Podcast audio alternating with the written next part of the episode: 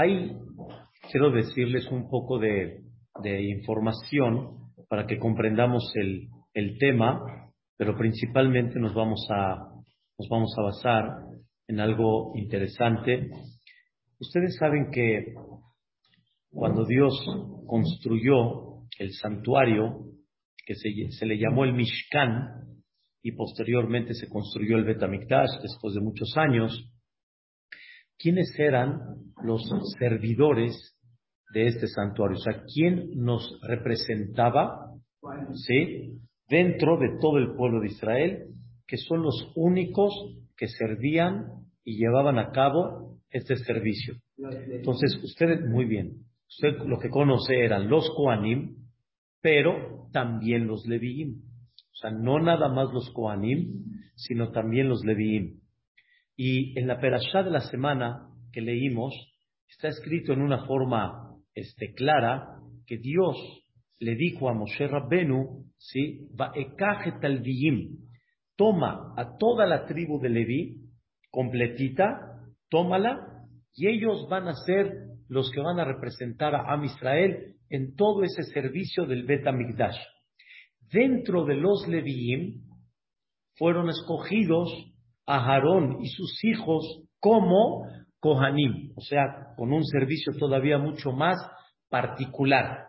Nada más los Kohanim son los que llevan a cabo el servicio interno de los Korbanot. Aarón era Leví, como Moshe era Leví, pero dentro de los Leviim escogieron a los Kohanim. Entonces sale que, como usted dijo, todos los Leviim son aquellos que van a servir. Nada más que la Torá me destaca en la Perashá, como ya leímos también hace dos semanas, que originalmente este, esta misión, este trabajo, realmente le pertenecía a los primogénitos. O sea, todos los que tienen un primogénito, originalmente ellos tenían que ser tipo los sacerdotes, los coanim. Y cada persona que tiene un primogénito en su casa, tiene un qué? Un cohen, vamos a decirlo así, un leví, un cohen, en el sentido figurado, él va a ser el sacerdote. ¿Dentro de los mismos leví hay coanim? No. De los levíim salieron los coanim. ¿Quiénes son los coanim que salieron de los levíim? Aharón. Aharón que era leví. Y Dios lo agarró a Aarón a Cohen, a sus hijos, y le dijeron a él y a sus hijos, ustedes van a ser los Koanim. Y de ahí vienen todos los Koanim, nada más de Aarón y de sus hijos, y todos los hijos, nietos, bisnietos que, que nacieron, de ahí por eso los Koanim son contados, como decimos. Porque estamos hablando nada más de una familia pequeña. Leviim hay mucho más que Koanim. ¿Ok?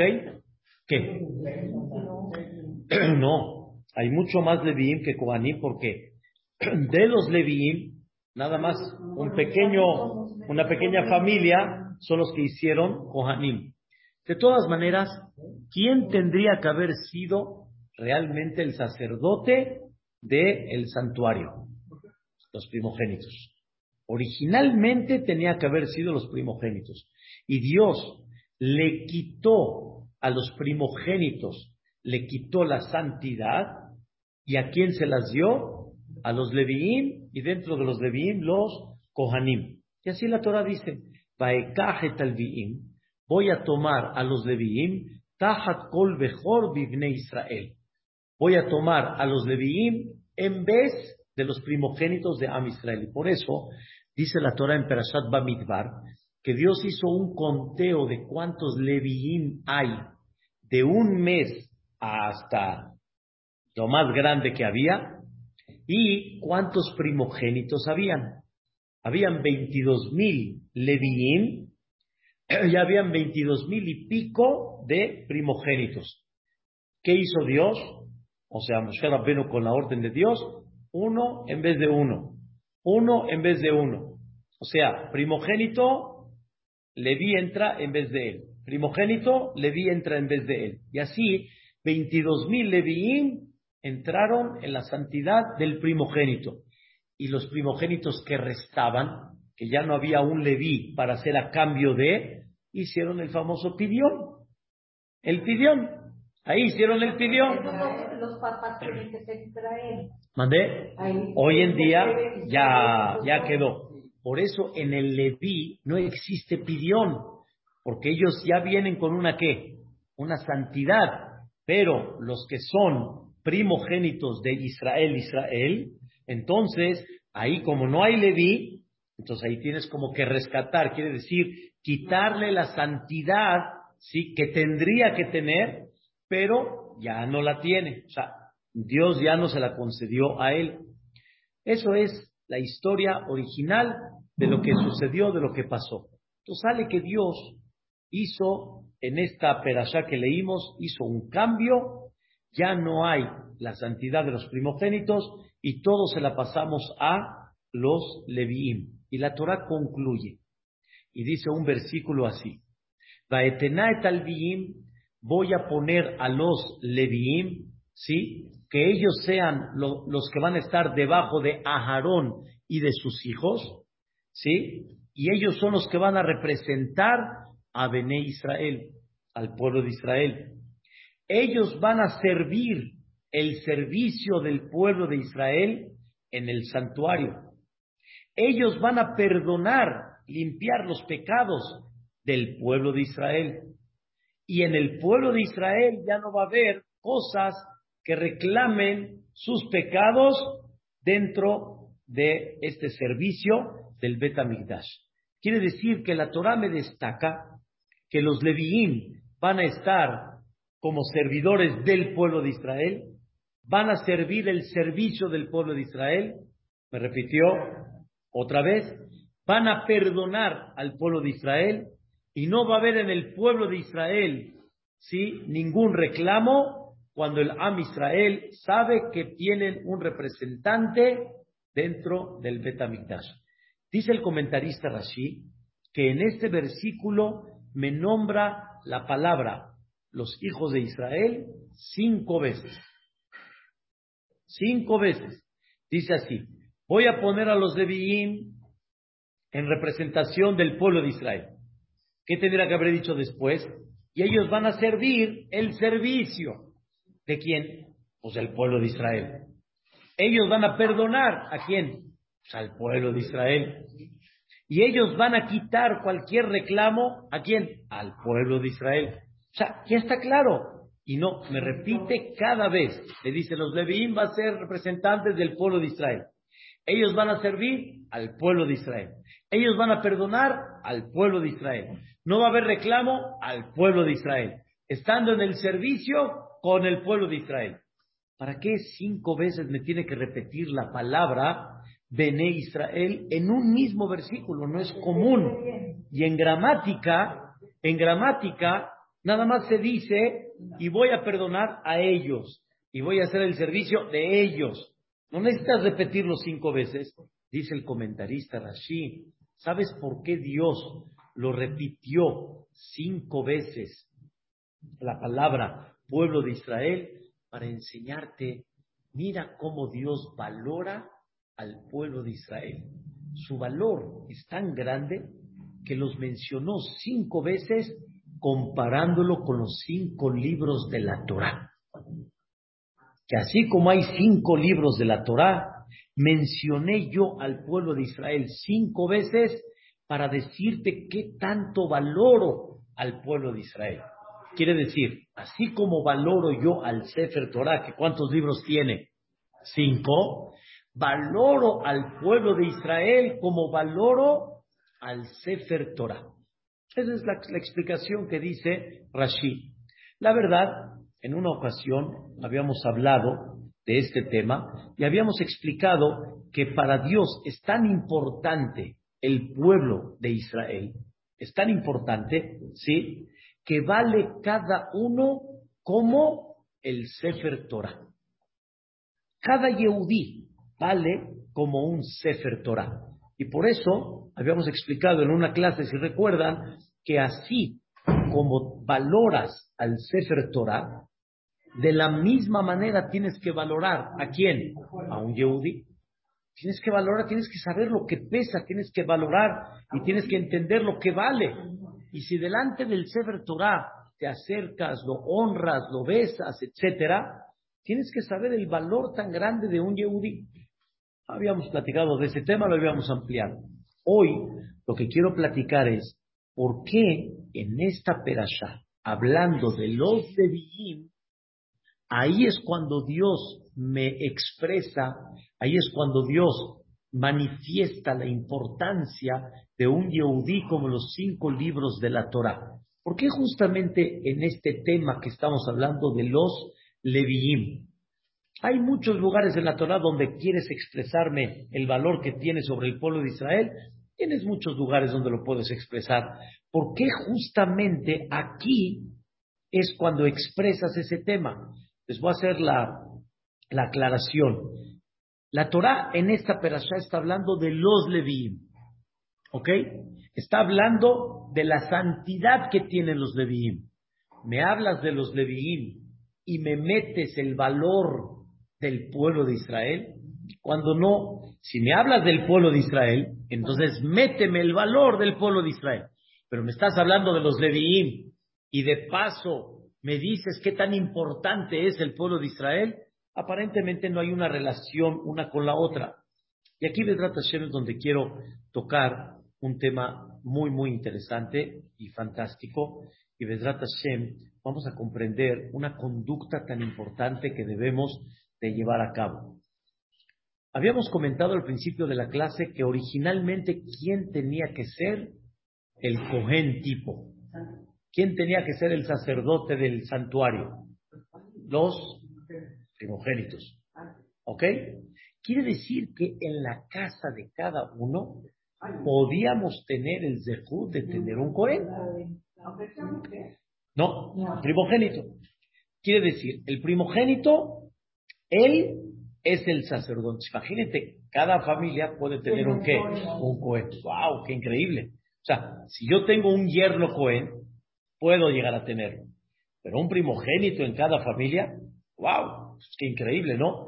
Tener la oportunidad que cada familia tenga, y así era originalmente, por eso Jacob vino, estuvo con el tema de Esav, que le quiere comprar los derechos de la primogenitura. La primogenitura representaba algo muy especial.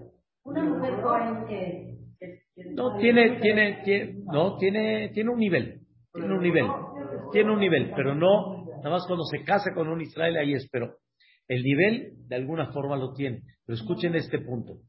Cuando los primogénitos perdieron la primogenitura, o sea, perdieron el derecho de ser los Koanim. Cuando los primogénitos les quitaron ese derecho.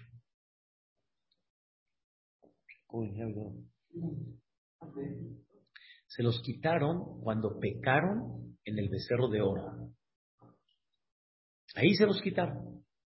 Y Dios dijo, ya no son aptos ningún primogénito de ninguna familia que sea tipo el Cohen. Ya no. Pecaron en, en algo muy grave, un tema interesante, pero así fue. Llega Moshe Rabbenu en ese pecado del becerro de oro y él dijo estas palabras, ni la Hashem Elay. ¿Quién no pecó en este pecado del becerro de oro? Que venga conmigo. Dice el Pasuk, vaya fu elab kol bene levi. Todos los leviín no pecaron. Se acercaron y, le, y fueron fieles y no cayeron en ese pecado. ¡Wow!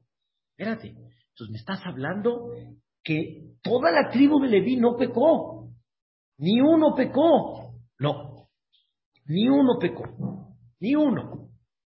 Dijo Moshe Rabbenu, ustedes son los que tienen ahora el derecho de ser los representantes de Dios, de Am Israel, delante de Dios. Ahora, con esto, vamos a empezar el tema de la clase.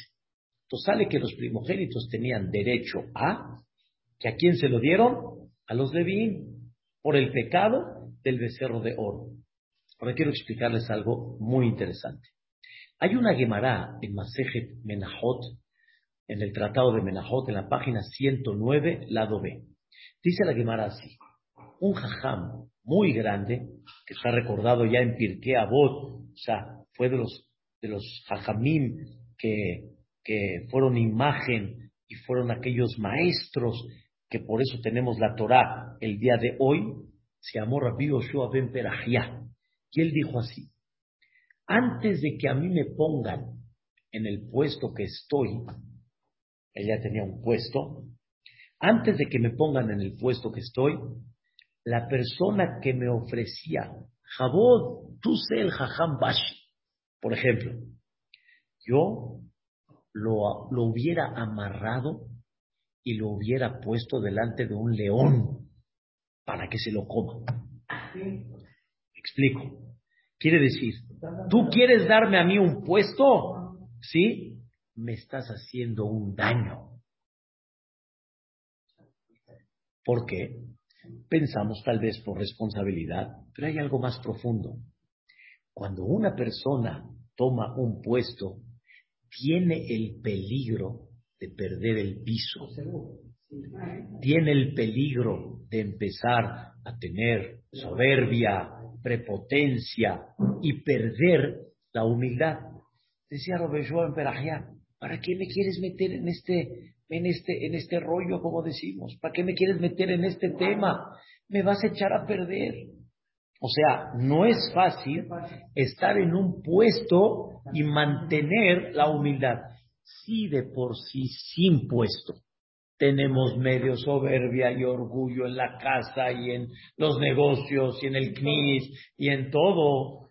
Ahora que ya tengo el poder en la mano, no con más razón. Entonces, no me des puestos. No me des. Y si me lo das, nada más quiero expresarte lo que estás haciendo. Puedes acabar con mi vida con eso, espiritualmente. Y por lo tanto, yo estoy dispuesto a meterte tipo en la jaula de los leones con tal de que no me pongas allá. Es un daño para mí.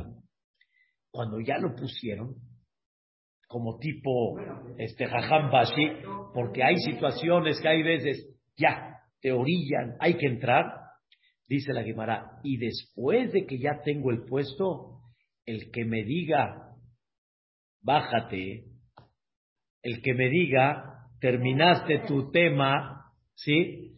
Agarro una olla llena de agua caliente y lo quemo. O sea, cuando ya tengo la silla y ya tengo el poder, ahora bájame. Y si me bajas, grito como un león, como dice. Estoy dispuesto a quemarte por eso. O sea, es un, es un, es una manera como entender lo difícil que es. Lo difícil que es cuando ya tienes el puesto que te lo quiten. Y la Gemara dice, observa a Shaul. Shaul Amelech, antes de que le dieran el puesto, de veras, su humildad era impresionante, se escondió, no quería que la gente sepa y al final, y después de que tuvo el puesto, estaba persiguiendo a David para matarlo, enterándose que la gente ya decía que David era el futuro heredero del reino. Y Shaul Amelech decía a su hijo Jonatán, decía, David es nuestro enemigo, etcétera. Qué difícil, ¿no? ¿Qué pasó, por ejemplo, con Paró? Paró, el famoso Paró que esclavizó al Am Israel, hay, una, hay un pasú que dice, y se paró un rey nuevo en Mitzray.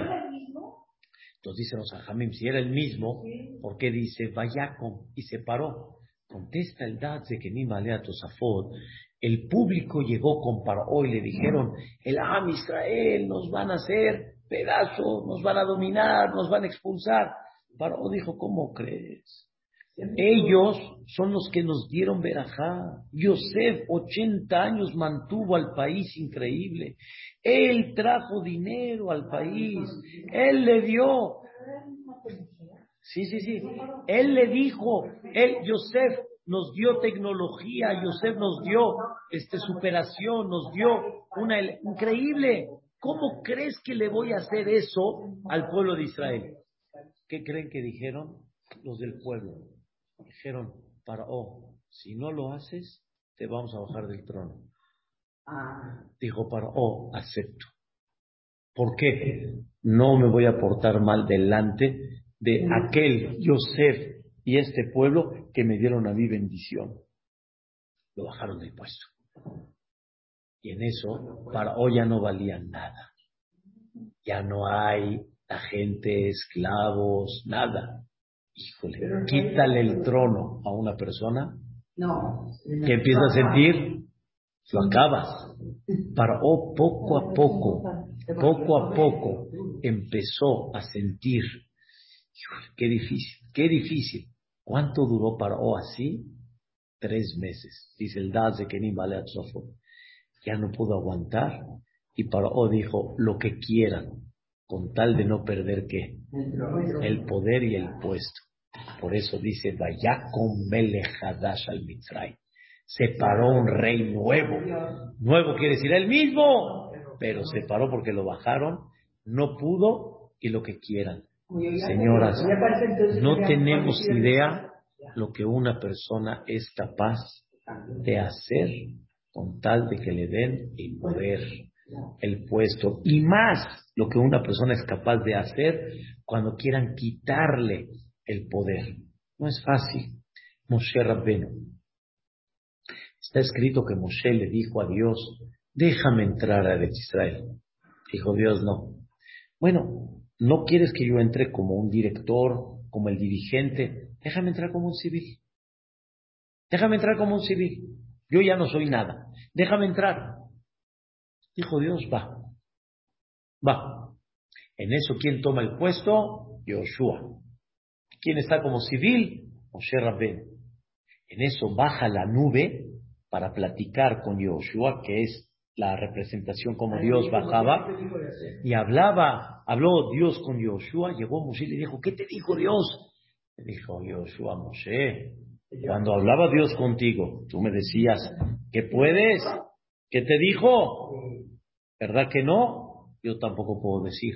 En eso se despierta en Moshe un celo, aunque no era del malo, pero era un celo, y mira, mira lo que estoy perdiendo. Dijo Moshe Rabbenu, prefiero no entrar a Eretz Israel, pero que no se me despierte un celo que llegue a provocar un levantamiento de qué? Golpe de Estado, de envidia. Ay, señoras, si supiéramos, de veras, es muy duro. Esto es muy duro. Una de las cosas que muchas veces nos cuesta trabajo como padres es cuando de repente ya no tienes la misma autoridad aparentemente delante de tus hijos. ¿Sí? Si los hijos tuvieran la dirección correcta espiritualmente y como dice la Torah, respetarían, honrarían, entenderían la palabra de papá y mamá. Pero vamos a dejar eso a un lado. El papá y la mamá de repente se empiezan a sentir qué? Desplazados. Empiezan a perder qué? Fuerza. Pero hay que dejarlo a los hijos, ¿no? Me queda claro. Bien dicho. Pero ¿cuánto hay que trabajar? Para eso, hay veces la, la famosa la famosa suegra no deja mucho volar al, a la hija y al, y al hijo y se mete y se... ¿Me entienden? Es un trabajo difícil. No es un trabajo fácil. ¿A qué quiero llegar a todo esto? Cuando de repente llega, escuchen el milagro que tal vez no lo hemos pensado. No digo es milagro, es, es, una conducta. Cuando llega Dios y dice, señores, familias de Am Israel, ya no hay primogénitos. Ya no. O sea, hay primogénitos, pero ya no tienen la santidad. Ya no hay el poder espiritual que son los servidores de Dios. Le quito a todos los de Am Israel el mérito de tener un cohen en su casa. A los primogénitos les quito el derecho. ¿Y a quién se los doy? A los Leviim. ¿Qué tendría que haber hecho por lo menos uno? Alguien, ¿qué tendrá que haber hecho? No estoy de acuerdo. No es justo. Nadie dijo nada. Nadie se levantó a reclamar que, oh, Mosé es un invento tuyo. Dios, no estoy de acuerdo. Todos aceptaron. En hebreo se dice pe'ejad, una sola boca. Todos aceptaron unánime. Los leví. Que les dolió o no les dolió, puede ser que sí les dolió. Pero lo aceptaron. No es normal. Señoras, 22 mil primogénitos. Y escuchen la idea. Y todo Am Israel no reclamó. Queremos nosotros seguir teniendo un Cohen en la casa. Nadie dijo nada. ¿Cuál es la explicación a eso? Dice uno de los grandes jajamim que se que, que uno de los grandes jajamim que que este se llamó Rabitzhak Meir Alter hizo un libro que se llamó Haidush Arim dice algo increíble eso demuestra que Am Israel, escuchen bien la idea, ¿eh? que Am Israel tenían conductas y tenían principios muy buenos. Aunque tuvieron sus puntos que pecaron, pero no dejemos de entender que esa generación era una generación realmente muy elevada. ¿Y cuál era el punto de ellos? Escuchen bien la idea. Ellos reconocieron el Emet, ¿Sabes qué es el Emet? La verdad, la verdad. Los únicos que no pecaron fueron ellos. La verdad. Ya, ¿Por qué vamos a, ignorar y por qué vamos a fantasear algo que no es? Ellos no pecaron, nosotros sí. No, no había Juanín todavía en el pecado del becerro de oro. Era, era todas las tribus y la tribu de Leví no pecó. Entonces, la verdad, la verdad, ellos, dos, escuchen bien, nunca Dios le da a una persona un puesto, una grandeza, si no es que antes lo probó, si no es que antes, como decimos aquí en México, lo midió. Los Levín no fue la primera vez en el pecado del becerro de oro. Los Levín ya tienen historia. Cuando llegó a Israel a Egipto, Jacob, sus hijos, todo, no nada más vean la historia cuando llegaron a Egipto. Pasaron 94 años hasta que fueron esclavizados. O sea, estás hablando de una, una vida entera. Muchos no saben, pero es importante saber que el pueblo de Israel, conforme falleció Jacob, sus hijos y toda esa generación que llegó a Mitzrayim, poco a poco a Israel se fueron alejando de sus principios. Dejaron el Brit Milah. no, eso, dejaron el concepto de Emuná y empezaron a hacer qué? Abodazara. ¿Y dónde la Torah lo insinúa? Cuando dice la Torah, Ubne Israel paru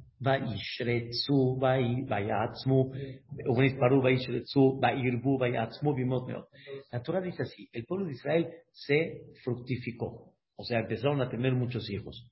Pero dice la Torah un término no agradable, Baishretzu. La palabra Baishretzu viene de la palabra Sheretz. Sheretz significa reptil. No puedes tú expresar que el pueblo de Israel se multiplicó como un qué, como un reptil. No es bonito. No es bonito. Entiendo que el reptil se multiplica muchísimo, ya le pone muchos huevecillos, como la tortuga y eso. Pero no es bonito expresar que los partos de Am Israel fueron como que, como reptiles. La respuesta es, aquí la Torah insinúa que ellos empezaron a hacer actos bajos como un reptil porque empezaron a hacer idolatría, se alejaron de los principios y las bases que enseñó Jacob y sus hijos, empezaron a dejar el Brit Milá, y los únicos que no dejaron todo el tiempo, sino estuvieron fieles a Dios y no dejaron el Brit Milá, ¿quiénes fueron? Los Leviim. Por eso también se insinuó en la Torah, increíblemente, no lo pueden creer, todo Am Israel fue esclavizado, menos la tribu de Leví. La tribu de Leví no fue esclavizada. No. Es increíble. Es un tema muy interesante. La tribu de Leví no fue esclavizada. Se quedaron fieles. Ahí estaban. Pero ellos, o sea, Dios es increíble. Dios le metió en, en, en, en, la, en la mente de Paró de que los que se dejaron llevar fueron esclavos. Leví nunca se dejó llevar, es un tema que hay que ampliar, no fueron esclavos. Quiere decir que el pueblo de Israel ya sabía que los Levíim tienen qué? Historia. Tienen historia. Siempre fueron fieles a Dios. Entre paréntesis, con esto se explica, a Israel se apegaron a la idolatría muchos años, muchos. Tuvieron que arrancar esa idolatría cuando Dios les pidió que hagan el borrego en el corbán pesa. Pero estaban ellos arraigados. Era como el del cigarro y lo abandona. ¿Es fácil que regrese o no? El del cigarro. Uno que era fumador, lo dejó. ¿Es fácil que regrese? Es fácil. Si, si lo agarra, es fácil que regrese. No como una persona que nunca fumó. Igualmente, el pueblo de Israel, cuando vino el becerro de oro, fácil regresaron. Pero los leviín que nunca cayeron, nunca, nunca, nunca cayeron en el becerro de oro. ¿Entendieron la idea? Ningún levi, pero ¿por qué no? Porque nunca, nunca se engancharon en la idolatría. No es de que estaban fumadores, se quitaron y regresaron. Nunca fumaron. Entonces, eran idolatras, el pueblo de Israel, lo dejaron, híjole, fácilmente cayeron. Los leví nunca cayeron en eso.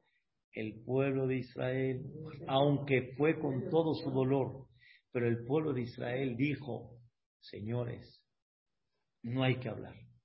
Ellos siempre fueron fieles. Y aunque me quitaron para toda la vida, me quitaron la santidad que representaba el primogénito, me quitaron que en cada familia pueda haber un primogénito, a los primogénitos les quitaron, pero ellos eran qué? Eran sinceros. Tiene razón. Por eso nadie saltó. Por eso nadie saltó. ¿Están entendiendo qué cosa tan increíble? No saltaron justamente por eso. Y los de Viim siempre fueron fieles. Hay muchos versículos en otros lugares del Tanaj donde Dios, Dios expresa la grandeza de los Levín, por lo menos en toda esa época, que Dios hizo pacto con ellos, son aquellos que enseñaron la Torah al pueblo de Israel. Está escrito en la Torah de forma clara, Yorum Ishpatejale Yaakov, los Leviim. Por eso los Leviim no recibieron territorio específico en la tierra de Israel.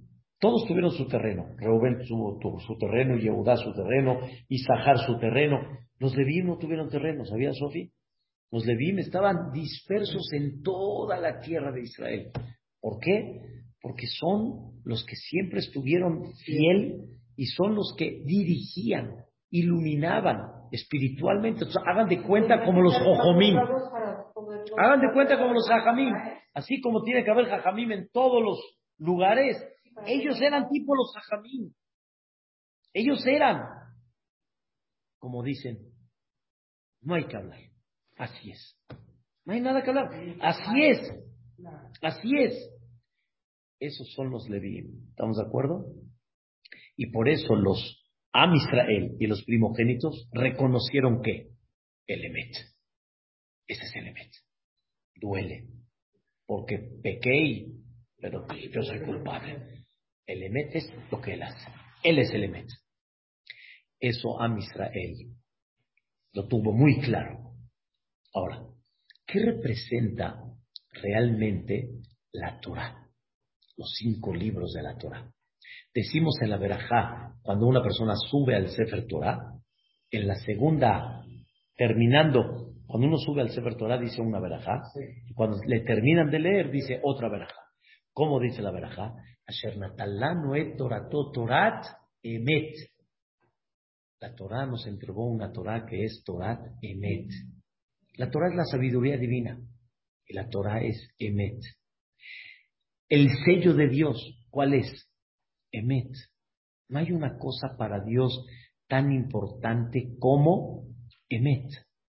Y una de las cosas que Dios ama es cuando la persona se conduce bajo qué? bajo el Emet. Ubícate, abre los ojos, sé realista. Tienes que aprender el Emet. ¿Entienden? Y por eso, una de las cosas que Dios siempre prueba a la persona, hasta cuánto se justifica, o hasta cuánto la persona reconoce y dice que, pequé, me equivoqué.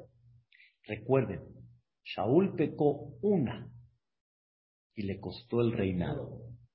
David Amelech pecó dos, ni una más que Shaul. Y siguió con el reinado. ¿Cuál fue la diferencia? Que Shaul Amelech le dio vuelta, justificó, y David, David Amelech, ¿qué dijo? pequé. ¿Y Dios qué quiere? Emet. Emet. Y esa es la Torah.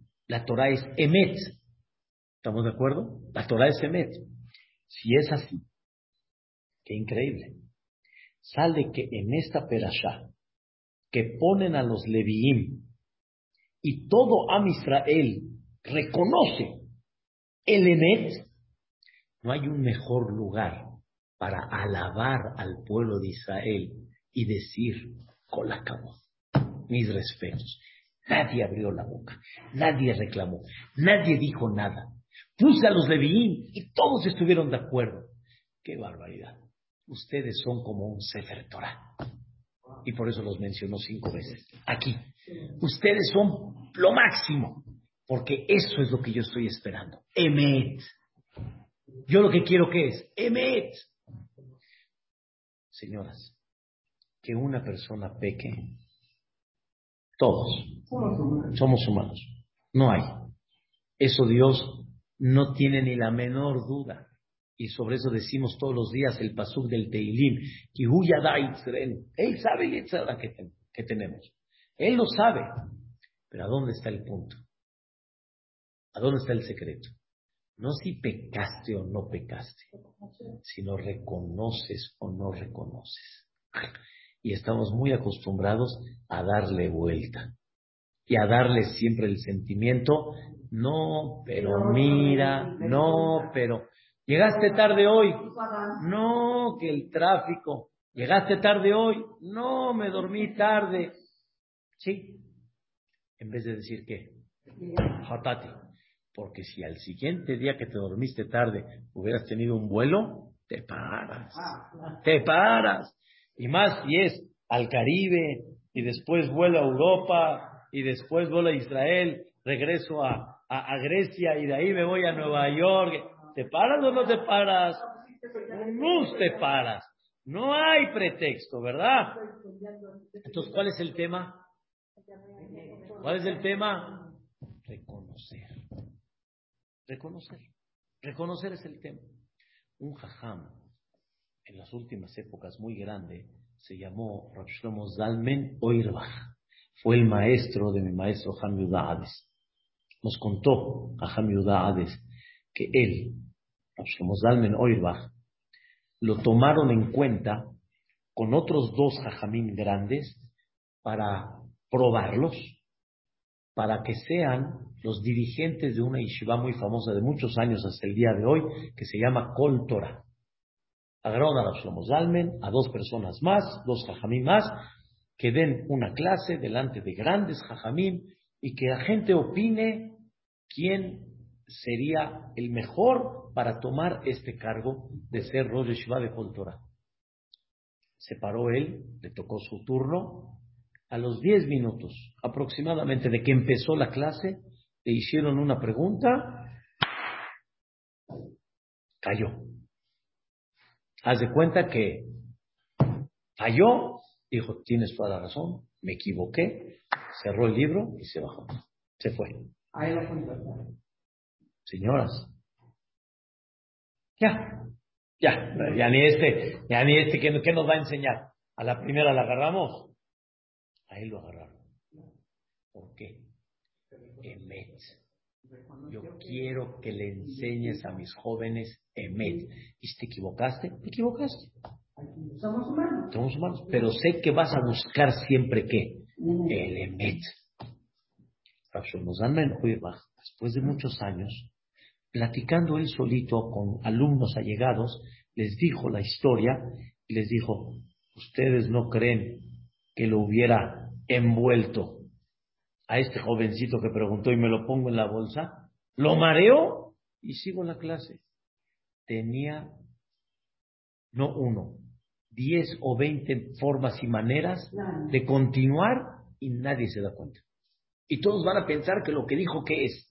¡Wow! Increíble. Pero en hebreo se dice shakalti. Lo medité, lo analicé en segundos, era una, una persona, un genio. Y te di que no es correcto eso. ¿Saben cuántas veces les podemos vender a la gente ideas que nadie se da cuenta que no son reales? ¿Sí? Tú vas sin el emet en Torah, en universidades, en muchas cosas. Tenemos que tener emet, emet, emet, ¿sí? Y muchas veces pasa que tienes una idea 20 años, 20 años, y de repente, después de 20 años, te hicieron una pregunta y te das cuenta que fue un error. En hebreo se dice Adaranavi, en arameo, en arameo, Adaranavi, me arrepiento, me equivoqué. 20 años, no me di cuenta de este detalle, me equivoqué. Entre los grandes jajamín era normal y no sentían vergüenza. Las palabras que di delante de ustedes son error. Ya no hay nada que hablar. Ya. Eso es lo que Dios espera. Y eso fue a Israel en el desierto. Reconocieron que el Emet, ese es el valor de Am Israel como el Sefer Torah. Que así como el Sefer Torah que es Emet, quiero que tú también tengas que eso, Emet. No es fácil, señoras. Y menos cuando hablamos de este gran tema que es el puesto. El puesto, ¿sí? la silla, no es fácil. No es nada fácil. Y ese es el concepto de Emet. La Gemara cuenta en Masejet Pesachim, página 22, lado B. Dice la Gemara que había un gran jajam llamado Shimon Ha'amsuni. ¿Sí? Era un jajam que tenía un conocimiento bárbaro en Torah y empezó a enfatizar una palabra que él entendía que esa palabra en gramática está de más. Está de más. ¿Qué palabra? Escuchen la palabra. Et. Por ejemplo, Bereshit bara Elohim et Hashamay de et haaretz. Gramática está mal. Bereshit bara Elohim Hashamay de haaretz. En, en, en, hebreo no necesitas decir et Hashamay de et haaretz. ¿Ok? Sino Hashamay de haaretz. O si ya dijiste un et, di et Hashamay de haaretz, no et et. O por ejemplo, Kabed et abija de et imeja. Se dice Kabed abija de imeja. No tienes que decir et.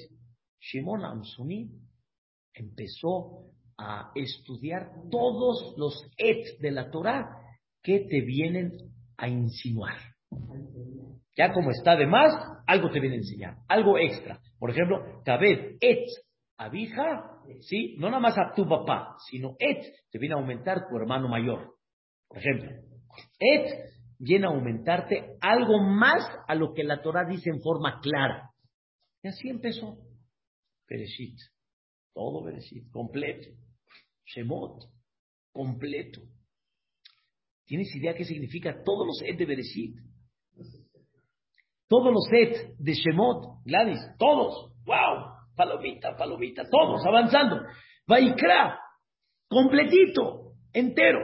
Bamidbar, completo. Ya acabó Bereshit, Shemot, Vaikra, Bamidbar. Empezó de Barim, empezó muy bien. Llegó a un versículo que dice, Et Hashem lo queja tira. A Dios le vas a temer. O sea, delante de Dios te cuadras. Moreolam es lo máximo, su autoridad, su poder y todo. Normalmente, el et viene a aumentar algo de lo que está hablando el pasú. Por ejemplo, respetas a papá, tu hermano mayor. Pero cuando tú me hablas de Dios, igualar a alguien como Dios, no. Dijo Shimon Amsonín, no, no, no, no encuentro aquí algo. Híjole, empezó a pensar, a pensar, a pensar, a pensar. Dijo Shimon Amsoní, no le encuentro nada, no hay nada que aumentar y por lo tanto me doy cuenta que todo el trabajo que hice, que el et viene a enseñarte algo, es un error. Tal vez la Torah es su forma como expresa y el et no está de más. Shimon Amsuni empezó a pensar que tal vez toda su teoría que la palabra et viene a insinuar algo es erróneo, porque aquí en et Hashem lo queja tirar no tengo forma cómo enseñarlo, cómo expresarlo. Dijo Shimon Amsuni. Pero no hay error. No, no hay error. Entonces, tal vez el tema del et no es como yo pensaba. Y todo lo que hice fue error.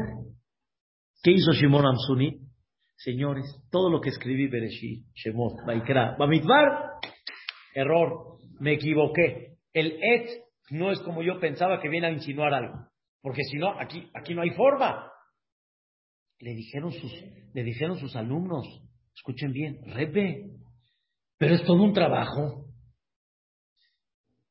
Cuatro libros enteros. Todo lo que hiciste ya, ya ni lo vas a tirar a la basura todo. Dijo, así como, así como pensé y empecé a trabajar y sentí que es, es mi obligación de dar a entender que la Torah es perfecta, precisa, exacta, también ahorita voy a recibir pago por decir, equivoqué. Cualquiera de nosotros, ¿qué hubiera hecho tal vez? ¿Sabes qué? Vamos a dejar esto a un lado. Luego lo vemos y vamos a seguir. Y cuando termine toda la Torah, esta es la única que no entendí, pero como tú dijiste, algo, algo tiene que decir. Algo.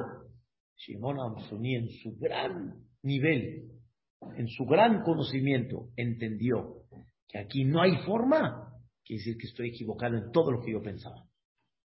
Wow. Wow. Imagínense ustedes que una persona le van a dar un, un premio Nobel por una fórmula que descubrió. Y todos van a, van a, van a, en el, en el momento del premio Nobel, todos van a decir esta fórmula de la vida y todo. Y de repente en la noche el, el, el, genio se da cuenta, el científico se da cuenta que hay algo en la fórmula que no está bien, pero nadie se da cuenta. Te animas a decir, señores, mi fórmula es errónea y no hay premio Nobel. ¿Qué tan difícil es? No, es, no, no, es un ejemplo. ¿Qué, ¿Qué tan difícil es? ¿Qué tan difícil es? Ese era Shimon Amsuni. Llegó Rabbi Akiva y dijo, yo entiendo que este et Hashem lo queja tira, este et viene a enseñarte el Talmid Jajam, lo tienes que respetar como respetas a Dios, por la, por la Torah que tiene. Así dijo Rabbi Akiva. Lo interesante es que el que estudia la Gemara no se ve de la Gemara que Rabbi Akiva vino a discutir a Shimon Amsuni. Shimon Amsuni que dijo, no hay. Rabbi Akiva dijo, estás equivocado, sí hay. Sí hay que aumentar. No, de la Gemara se entiende que Rabbi Akiva, ¿sí? Él entendió que sí hay que, entender de este Ed, pero no se ve que viene a discutir a Shimona Amsuni. Escuche la idea. Cuando Rabbi Akiva vio a qué grado puede llegar un Talmid Jajam, una persona que estudia Torah, de ser Emet, Emet, entonces te puedes comparar a quién? A Boreolam.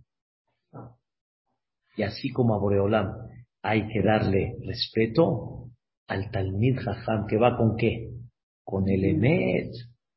También es igual. Mira, mira el nivel y la categoría que sube. Pero qué tan importante es que la persona aprenda este concepto. Emet, uh, si, si, si pudiéramos entender este concepto y encaminarlo en la vida, ¿cuántos pleitos nos hubiéramos ahorrado? Te reclama tu esposa. Pues tienes razón. Pero la mejor autodefensa es el ataque. No aceptas. O alguien te, te, te, te, te enseñó que tuviste un error. Hay que aprender el emet. El emet. Cuentan las historias de Europa que había un, un zar, tipo el César, que ya estaba grande y estaba pensando, pues, tengo, que, tengo que pensar en el futuro de su país. ¿A quién vamos a dejar en, en el puesto? ¿Quién va a ser el futuro que va a tener esta dinastía? Llegó y dijo a mis hijos, ¿por qué? Si son aptos, si, si no son aptos, no, ¿por qué? Ya ni palancas. Al final dijo, voy a, voy a, poner una prueba en la gente y el que me salga con esta prueba, él va a ser el zar. Mandó a llamar al país, jóvenes principalmente, y les dijo, les doy una semilla, siembrenla, cuídenla, hagan un árbol bonito, y el que después de dos, tres años me traiga el árbol bien cuidado, bien este, frondoso, con un crecimiento increíble, él va a ser el. Pero como, como que se veía que pues, qué tan difícil, ¿no? Hacerlo. Todos se llevaron la semilla, dentro de ellos un jovencito. Se llamaba Link. Link. Link, así se llamaba el jovencito sembró él la semilla, no crece. Se echa a perder, no sale, le no sale. Ahora, le preguntaba a sus amigos, todos, ya empezó. Ya empezó a crecer, ya empezó a, a florecer. Y él no, le dice la mamá, no, no, te desanimes, échale ganas, tal vez, tal vez después de dos, tres meses va a empezar. Pasan dos, tres, cuatro, seis meses, un año, nada. Y los otros, ya empezó el árbol a crecer bonito, precioso, agradable. Pasaron los tres, cuatro años y llegó el momento que todos van a enseñarle al rey su. Y él decía al Link, ¿qué, qué, qué le voy a enseñar al rey? Pero por otro lado, estoy yo en la lista. La gente va a preguntar, no está en la lista, ¿qué pasó? ¿Por qué no vino? Está en la lista, ¿por qué no vino? Híjole, pero qué vergüenza. ¿Cómo voy a llegar con el árbol así? Le dijeron sus papás, ven y reconoce el Emet. No salió, no salió, pero delante de los demás él llegaba con su planta, que no tenía ni planta, llegaba con su macetita, le hicieron bullying, claro, todos dijeron, ¡eh, tú aquí vienes!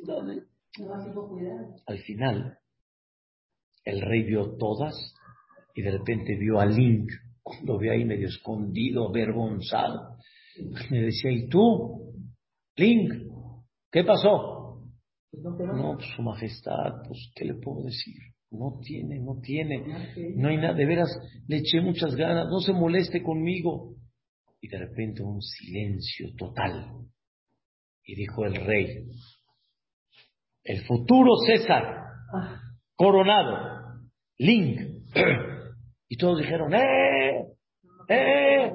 ¡No es justo! Y dijo el rey, les voy a descubrir el secreto. A todos les di una semilla que ya estaba cocida y no hay forma que salga planta.